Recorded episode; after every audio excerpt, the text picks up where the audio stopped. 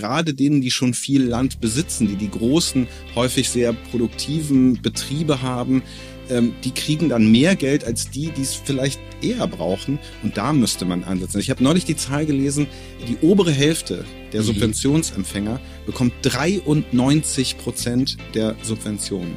Das muss man sich klar machen. Die obere Hälfte bekommt fast alles. Geschmacksverstärker. Der Foodwatch Podcast. Blockierte Autobahnen, Treckerkolonnen in den Innenstädten. Seit Wochen, muss man ja sagen, demonstrieren Landwirte in ganz Deutschland. Wofür gehen die eigentlich auf die Straße? Ist diese Wut gerechtfertigt? Ich bin Andreas von Foodwatch und über die Bauernproteste möchte ich heute mit Chris sprechen. Chris Medmann, Geschäftsführer von Foodwatch Deutschland. Hi Chris. Hallo Andreas. Ja, die Bauern Proteste. Neulich war es ja auch hier in, in Berlin, gar nicht weit entfernt. Ich war mittendrin. Du warst mittendrin, ne? Ja, ja, ich war mittendrin. Ich musste mit meiner Tochter zum Arzt und kam Oha. nicht über die Straße, weil da ein Trecker nach dem anderen kam. Krass. Und zum Glück mhm. hat dann irgendeiner von denen mal angehalten, weil ich so signalisiert habe, hallo, wir müssten hier wohl mal, trotz der ganzen Agrardiesel-Subventionssache, die natürlich auch sehr wichtig ist, müssen wir leider noch mal zum Arzt kurz. Und äh, insofern, wenn man hier in Berlin wohnt, dann kriegt man da schon einiges mit. Ja, du hast es gerade schon angesprochen Agrardiesel-Subvention. Vielleicht fangen wir da nochmal an. Worum geht's denn eigentlich? Warum sind die überall auf der Straße mit ihren riesigen Maschinen? Seit Jahrzehnten sind die Landwirte in Deutschland das gewohnt, dass sie keine Steuern auf äh, ihren Agrardiesel mhm. für ihre Landmaschinen bezahlen müssen und dass sie auch keine Kfz-Steuer auf ihre großen Landmaschinen bezahlen müssen. Und die Ampel hat ja nun, wie wir alle wissen, festgestellt, huch, das Geld ist alle und hat jetzt panisch den Rotstift angesetzt und ihn eben auch an diese Subventionen gesetzt. Und ich sag mal so, ich kann das schon nachvollziehen, dass da sich Ärger regt wenn ich mir vorstelle, wie das jetzt für uns andere Bürgerinnen und Bürger wäre, wenn plötzlich da der Rotstift angesetzt wird und am Ende des Jahres haben wir ein paar tausend Euro weniger. Über das Nacht. muss, genau, ja. über Nacht. Das muss ja. nicht existenzbedrohend sein, aber es ist einfach weniger und dass man da erstmal nicht erfreut ist, das kann ich verstehen. Hm.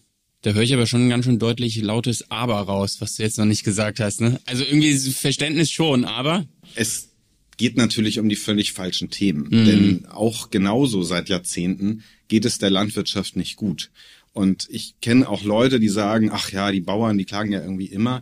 Und ich glaube, da steckt ein Körnchen Wahrheit drin, weil die Landwirtschaft in Deutschland seit Jahrzehnten eigentlich für alle Beteiligten ein Verlierermodell ist. Viele Höfe müssen aufgeben, weil sie sich die Produktion eigentlich mhm. nicht mehr leisten können, weil sie unter den Kosten nur noch den Erlös haben aber auch die Umwelt, die leidet. Äh, der Boden wird immer schlechter, weil er zu intensiv genutzt wird. Und auch den Tieren, die gehalten werden, denen geht es ja nicht gut. Also eigentlich ist das ein Verlustmodell.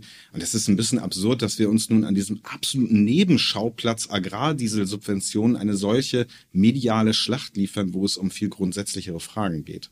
Ja, naja, geht, geht, geht mir ein bisschen auch so. Ich, ich war auch auf der Demo, genau wie du. Und weiß nicht, also ich hatte irgendwie so ein leicht mulmiges Gefühl auch manchmal. Es sind ja schon auch sehr martialische Bilder, da diese mhm, riesigen ja. Maschinen dann irgendwie teilweise auch so ein bisschen ja, merkwürdige Botschaften, die da transportiert wurden. Also ich will jetzt von irgendwelchen AfD-Plakaten oder so gar nicht anfangen, aber auch, ähm, was man ja viel dann hört, die Ampel muss weg und viel Wut auf die Grünen.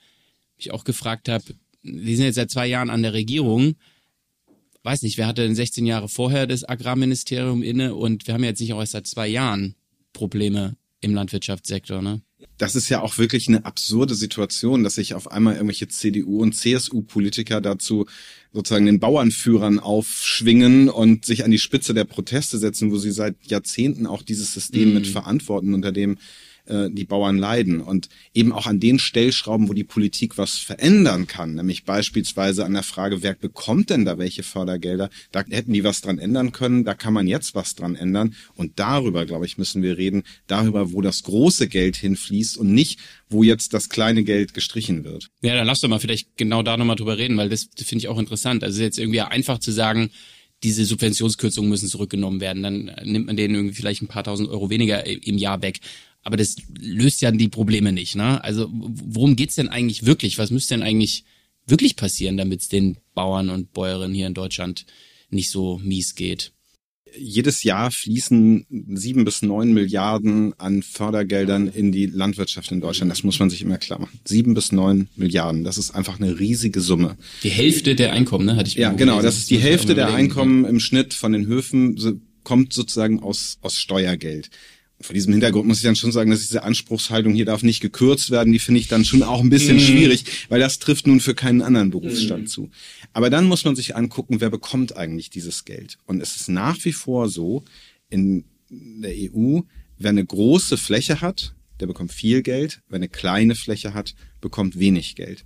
Wenn ich das jetzt mal vergleiche damit, wie genau hingeschaut wird, zum Beispiel beim Bürgergeld, wer was wirklich braucht und was nicht braucht, mhm. und da wird einfach mit vollen Händen ausgeschüttet, gerade denen, die schon viel Land besitzen, die die großen, häufig sehr produktiven Betriebe haben, ähm, die kriegen dann mehr Geld als die, die es vielleicht eher brauchen. Und da müsste man ansetzen. Ich habe neulich die Zahl gelesen, die obere Hälfte der mhm. Subventionsempfänger bekommt 93 Prozent der Subventionen. Okay. Das ist einfach eine irrsinnige Summe. Das muss man sich klar machen. Die obere Hälfte bekommt fast alles. Also von wegen die kleinen netten Familienbetriebe, die sind es halt eben gerade nicht, genau. die von den Subventionen äh, profitieren, ne? sondern sind die großen Betriebe oder auch irgendwelche Agrarholdings, irgendwelche Firmenkonstrukte. Okay, ja, interessant. Also das eine ist, wer viel Fläche hat, bekommt viel Geld. Das heißt aber also irgendwelche Umweltaspekte oder Tierschutzaspekte spielen bei diesen Milliarden Steuersubventionen oder Subventionen aus Steuergeldern gar keine wirkliche Rolle? Die spielen bislang eine völlig untergeordnete mhm. Rolle. Also es gibt auch Programme, die dann sowas fördern, ähm, aber der wirklich Löwenanteil dieser sieben Milliarden, der wird einfach frei nach Fläche ausgegeben.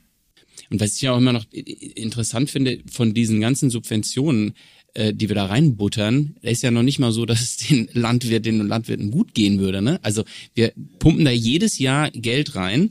Das macht das Klima kaputt, äh, schädigt irgendwie die Böden von Tierleid ganz zu schweigen und gleichzeitig müssen irgendwie jeden Tag äh, landwirtschaftliche Betriebe aufgeben, weil sie schlichtweg äh, nicht mehr überleben am Markt. Ne? Also es produziert wirklich nur nur Verlierer irgendwie dieses, dieses System. Ne? Ja, der Hintergrund ist einfach, es wird viel zu viel nur auf Masse produziert. Mhm. Dass wir, auch das hat die EU seit Jahrzehnten gefördert, dass Betriebe möglichst viel aus den Böden rausholen, dass auch über den massiven Einsatz von Ackergiften, die ja die Umwelt stark schädigen, dann noch die Produktivität erhöht wird. Und man muss einfach sagen, wir haben unterm Strich einfach zu viele Lebensmittel.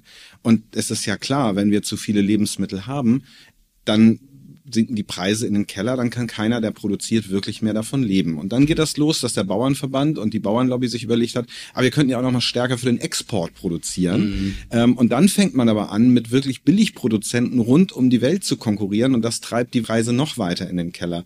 Und eigentlich müssten wir radikal umsteuern und sagen, ähm, wir wollen mehr auf Qualität setzen, also wohl Qualität der Produkte, aber auch ähm, Qualität der Produktion. Das heißt, geht es den Tieren gut, geht es der Umwelt gut, bleiben die Böden erhalten, die Artenvielfalt, all solche Dinge, das müsste eigentlich ins Zentrum dieser Subventionspolitik gestellt werden und leider passiert das nicht. Diese, nicht. diese Orientierung auf den, auf den Weltmarkt. Ne? Dieses, wenn wir den fragwürdigen Titel Schweinefleisch-Exportweltmeister uns in den letzten ja, Jahren errungen. Also kaum ein Land wie Deutschland produziert so viel Schweinefleisch. Ne? Und das geht halt nach China oder ging, muss man fairerweise sagen, auch zum Beispiel viel nach, nach China. Und das ist halt dann genau der Punkt, was du sagst. Ne? In dem Moment, wo ich für einen Weltmarkt produziere, da zählt nur eins möglichst billig, möglichst viel produzieren.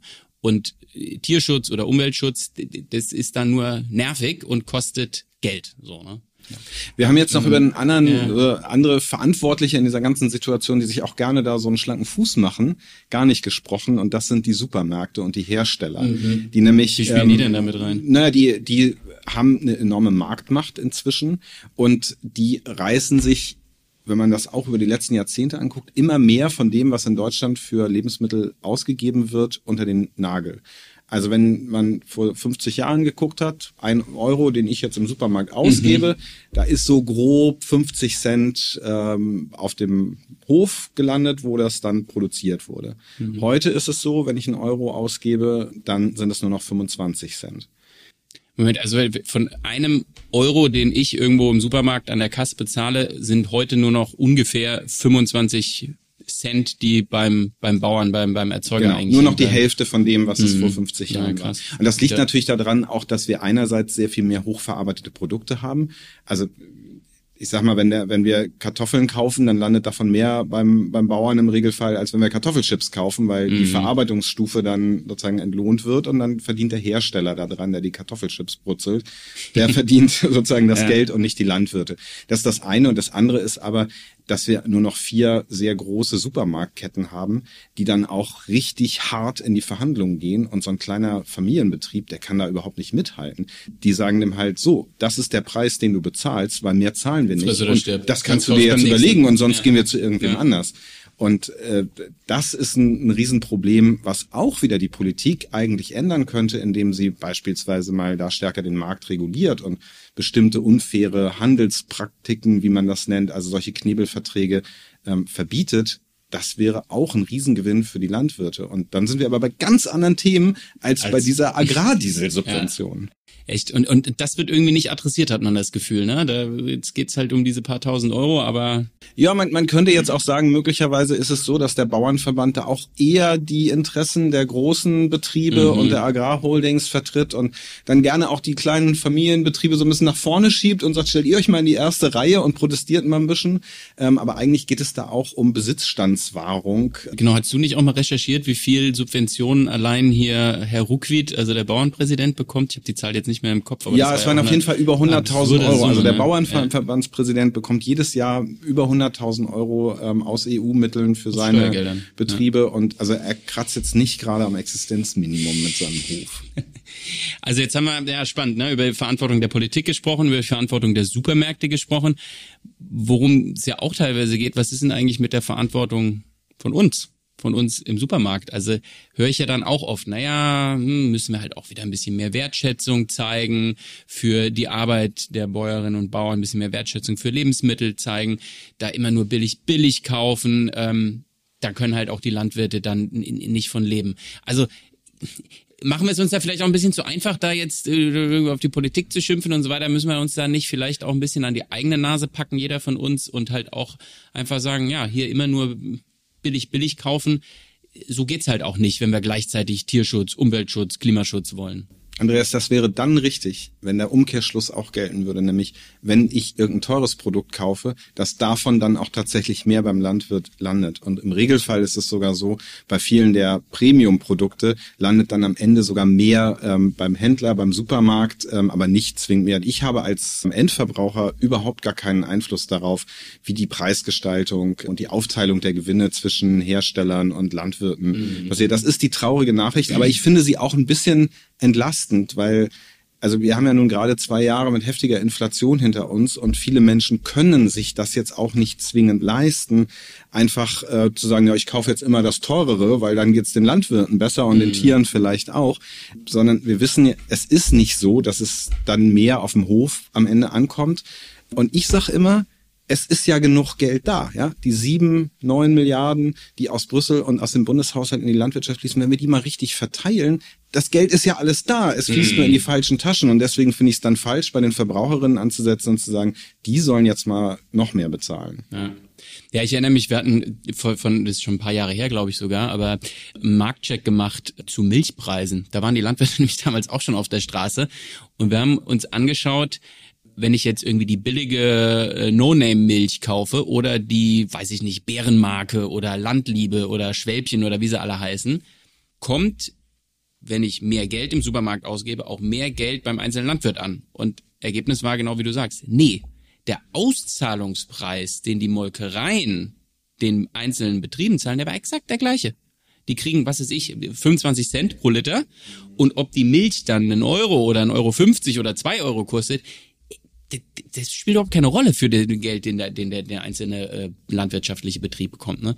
Deswegen finde ich, das ärgert mich diese Diskussion auch immer total, dass da so die Verantwortung auf uns abgeschoben wird, so nach dem Motto, ihr müsst halt einfach nur mehr Geld ausgeben und irgendwie richtig einkaufen und dann geht's den Landwirten gut. Ne? Ja, mir fällt da noch eine Geschichte ein, wo du bei den Milchpreisen bist, die das auch sehr schön bebildert. Jetzt in den letzten ein, zwei Jahren in Zeiten dieser hohen Inflation haben vielleicht auch einige gemerkt, die gerne zu Biomilch greifen, dass die Biomilch teurer geworden ist. Mhm. Ähm, und erstmal, also habe ich dann gedacht, aber wieso? Die haben doch gar nicht den teuren Kunstdünger, der irgendwie aus Russland importiert wird. Also eigentlich dürfte das doch gar nicht der Fall sein. Und wir haben dann mal nachgeschaut und festgestellt, also der Milchpreis für die Herstellungskosten, also der Landwirt, der hat gar nicht mehr für die Biomilch verlangt als vorher sondern die Supermärkte haben einfach gedacht, naja, die konventionelle Milch ist teurer geworden. Und das gibt ja, das sind ja die Verbraucherinnen und Verbraucher gewöhnt, dass die Biomilch halt noch ein bisschen teurer ist als die konventionelle Milch. Also können wir die Biomilchpreise anheben. Das nimmt uns niemand übel, weil die meisten Leute gucken halt auf den Abstand. Und dann können wir einfach für uns als Supermarkt mehr Geld verdienen, weil wir müssen für die Biomilch gar nicht mehr bezahlen beim Einkauf. Ja, und das zeigt einfach diese enorme Marktmacht und auch die Trickserei, mit der diese Supermärkte da vorgehen. Was heißt denn das jetzt für uns, Chris? Was kann ich machen im Supermarkt und wie geht's jetzt weiter mit den Bauernprotesten? Was meinst ich verweigere du? diese Frage. Nein, tue ich nicht. Weiß ich doch nicht. Großes Rad. Mm wir als Verbraucherinnen, wir dürfen uns diese Verantwortung jetzt nicht einfach überstülpen lassen und sagen, ihr müsst das Problem lösen, sondern wir müssen uns, wenn dann, zusammenschließen und gemeinsam auf Demonstrationen gehen und man kann ja auch an Online-Petitionen teilnehmen für eine andere Art der Landwirtschaft. Also jede und jeder hat die Möglichkeit, sich da irgendwie einzubringen. Wichtig ist, dass wir uns als Bürgerinnen und Bürger einmischen und nicht sagen, ja, wir als Verbraucherinnen und Verbraucher müssen das ändern, weil letzten Endes kann nur die Politik das richten. Es gibt keinen anderen Weg. Das können wir mal genau so stehen lassen. Ne? Danke, fand ich sehr spannend. Ja, vielen Dank. Geschmacksverstärker. Der Foodwatch Podcast.